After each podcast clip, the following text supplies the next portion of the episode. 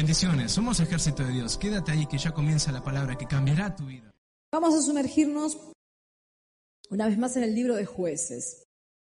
Todos sabemos que es un libro tenso, es un libro de jueces contundente, porque, porque muestra las miserias humanas.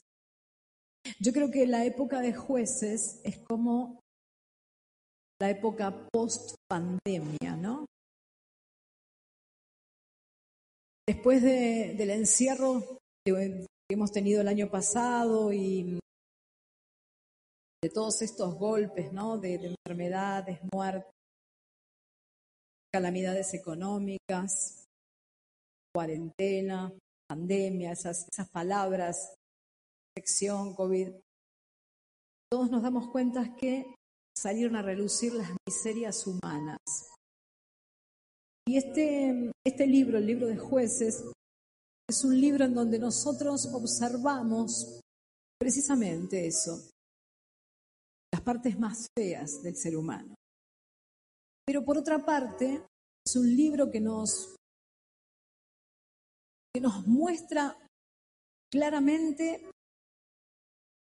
la misericordia de Dios. Yo en el libro de jueces me encuentro cada vez que lo leo y lo releo con la misericordia de Dios. Sí, porque todos sabemos que en el periodo de jueces, sí, como dice jueces 21-25, en esa época no había rey, en realidad ellos no querían tener a Dios como rey, entonces cada uno hacía como bien le parecía.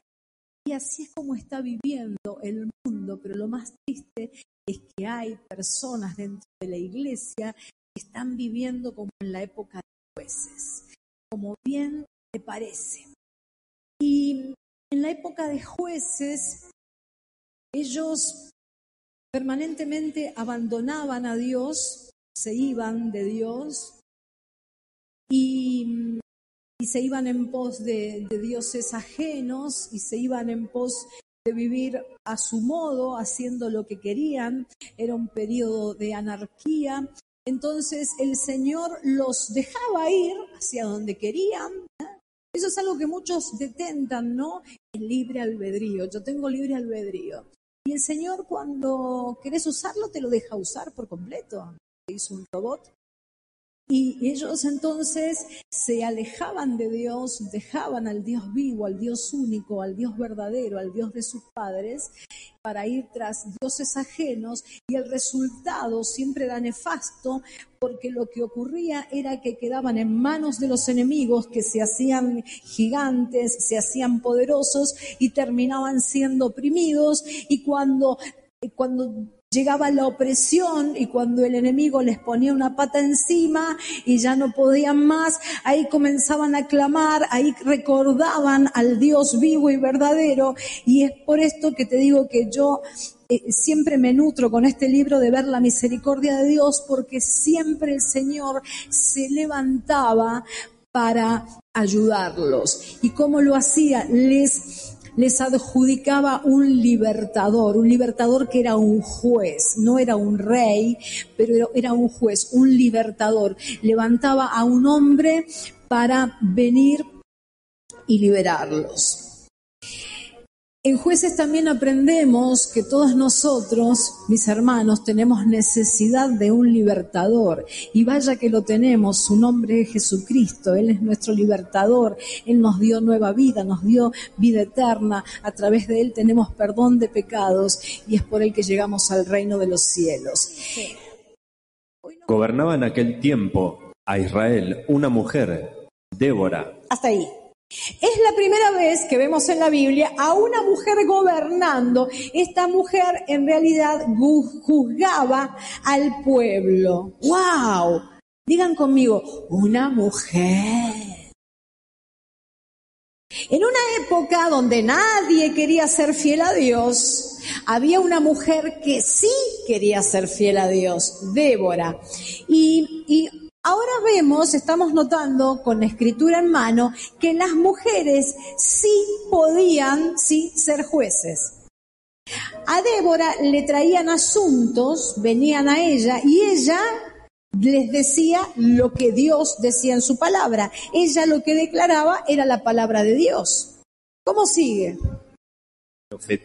Profetiza, mujer de Lapidot. Además de ser una gobernante, una jueza, ella también era profetisa. Y los profetas, ¿por qué se caracterizaron siempre? ¿Por qué se caracterizaban los profetas? ¿Qué es lo que tenían los profetas?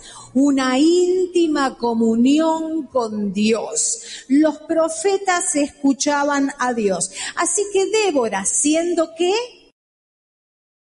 mujer, ¿Eh? Siendo mujer, era profeta y juez, ¿sí? Juzgaba sobre el pueblo escuchaba al pueblo, escuchaba a Dios y declaraba la palabra. Porque a veces hay algunos que predican que pareciera que la mujer no existe en la Biblia, pero no es así. La Biblia habla mucho de las mujeres y de tremendas mujeres. Dios, mis hermanos, no es un Dios machista ni mucho menos. Hay mujeres admirables en la Biblia y también en el Nuevo Testamento que acompañaron al apóstol Pablo y sin mencionar las que seguían a Jesús. ¿Sí? En la iglesia, Dios puede levantar mujeres para cumplir una misión y para cumplir un propósito. Y hay muchos hombres, ¿sí? Que llegan a, a Dios, a Cristo, por mujeres fieles a Dios. La mujer cuando se levanta fiel a Dios, arrastra a sus hijos, arrastra a su esposo, arrastra a su, arrastra a su familia. ¿Sí? Durante toda la historia, sí, Dios usó mujeres para seguir enviando el mensaje de Dios. Y usó a Débora, a Débora la usó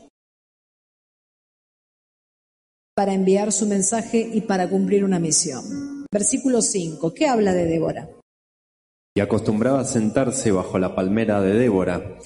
Mira vos, Débora ya tenía un lugarcito con su nombre. Vamos todo a donde está la palmera de Débora. Ahí se reunían los que necesitaban resolver algo. Los acudían los que necesitaban una palabra. Ahí venían todos a Débora para escuchar la palabra de Dios. Y el lugar se llamaba la palmera de Débora. ¿Entre qué? Entre Ramal, Ramá y Betel, en el monte de Efraín. Y los hijos de Israel subían a ella a juicio Bien, los que sí querían escuchar a Dios, yo dije los que sí querían escuchar a Dios, entonces subían ahí donde estaba la palmera de Débora, se quedaban ahí, escuchaban, ¿sí? Y, y, Débora, a través de la palabra, los ayudaba a resolver determinadas situaciones, que fue precisamente lo que el pueblo de Israel no hizo durante 20 años, escuchar la palabra de Dios. Eh, Israel no tuvo en cuenta la palabra de Dios durante 20 años, pero ahora Débora está nuevamente llevándoles la palabra. Débora está siendo utilizada por Dios simplemente estaba haciendo lo que Dios le pedía que hiciera.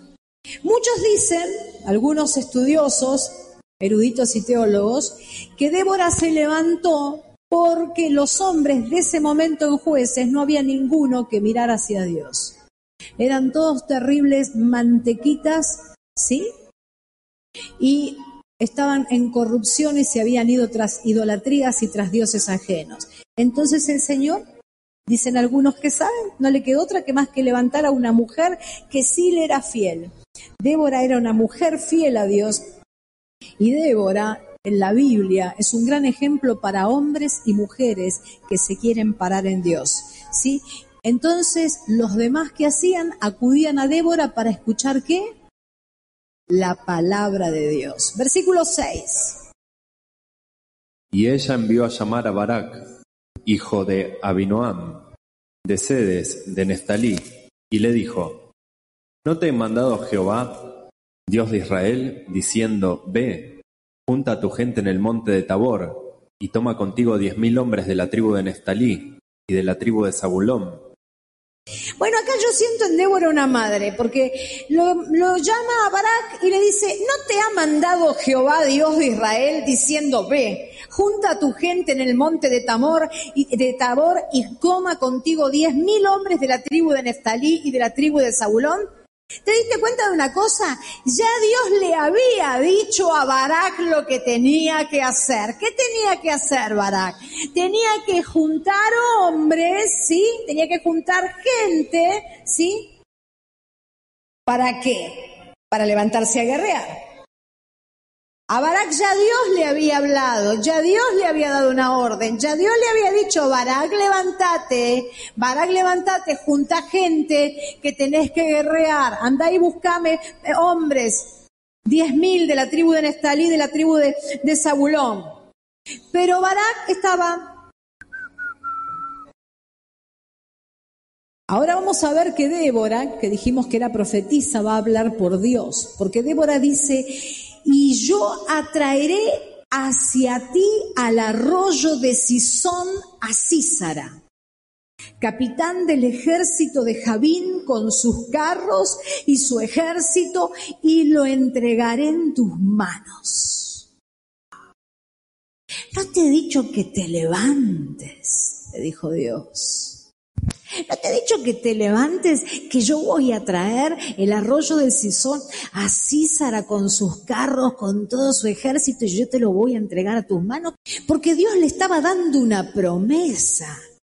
Yo voy a traer todo el caudal de Sison y los carros errados de Císara, te lo voy a traer a Císara, te voy a traer y te los voy a entregar a todo todo completito tu enemigo en tu mano. Dios está esperando que te levantes. Quiero que ahora que te toques el pecho y que te digas, Dios está esperando que yo me levante. Posiblemente ya, ya viene Dios hace rato diciéndote qué es lo que espera de vos y vos nada. Por eso no hay victoria. ¿Cómo iba a tener Barak victoria si no se levantaba? Dios le decía, Barak, levántate, junta diez mil hombres. Voy a traer la corriente del Sison, voy a traer a César, a todos el ejército de ellos, y lo voy a entregar en tus manos. Y Barak, nada. Pero necesitaba escuchar que alguien se lo dijera. Versículo 8. Barak le respondió, si fueres, si tú fueres conmigo, yo iré, Damián, pero si no. Pero si no fueres conmigo, no iré. A mí me sorprende porque Barak está en la galería de la fe de Hebreos 11, como un hombre de fe. Pero de repente acá Barak, yo siento que es un hombre en este momento con una fe que está más que fe, yo te diría que está con un lindo ataque de incredulidad. Es por esto que le dice a Débora, ok, yo voy, pero vos venís conmigo a la guerra, si no, si vos no venís, Débora, yo no voy.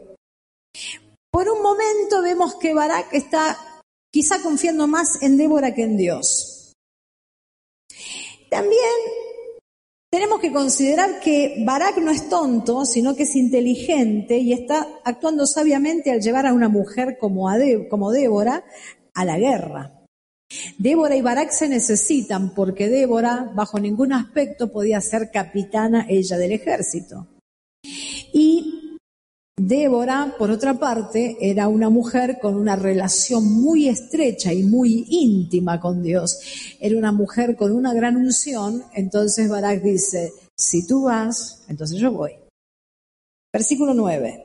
Y ella dijo, iré contigo, ok, mantequita Barak, yo voy a ir contigo, mas no será tuya la gloria de la jornada que emprendes, porque mano de mujer venderá Jehová a Císara. ¿Sabes qué? Débora le está diciendo, mira, mira Barak, como no te estás levantando, como Jehová te dijo que te levantaras, la gloria de la jornada, el Señor nos va a dar victoria, pero ¿sabes una cosa?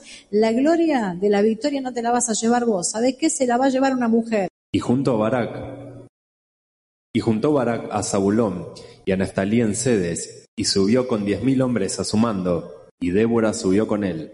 Ahora sí vemos valor y confianza, porque como Vimos antes, el enemigo, en este caso, era poderoso, ¿sí? Era un enemigo que era más fuerte que ellos. Hablando en términos de guerra y en términos de ejército, el enemigo era mucho, pero mucho, pero mucho más fuerte. Y mm, cuando tenés que enfrentar a un enemigo muy poderoso, lo único que te queda es hacer lo que hizo Barak, confiar en Dios. No te queda otra. Y es entonces ahí donde van a ver el obrar de Dios. Cree solamente. Cree solamente. Por eso, al padre del muchacho con epilepsia, el Señor le preguntó si creía y él le dijo, por favor, ayuda a mi credulidad. Ayuda. Cree solamente. No importa en el sitio de desventaja en el que te encuentres. No importa que te encuentres sin un mango y abarrotado de deudas. No importa cuál es la situación. No importa que tu marido se haya ido con una jovencita y vos digas que va a volver conmigo si está con una jovencita. No importa la situación de desventaja. Lo que importa es que Jehová va delante de sus hijos. Repítelo conmigo. Jehová va delante de sus hijos. Gloria a Dios. Pero mis hermanos, al enemigo hay que seguirlo hasta destruirlo por completo. Porque en el versículo 16, ¿qué dice Damián?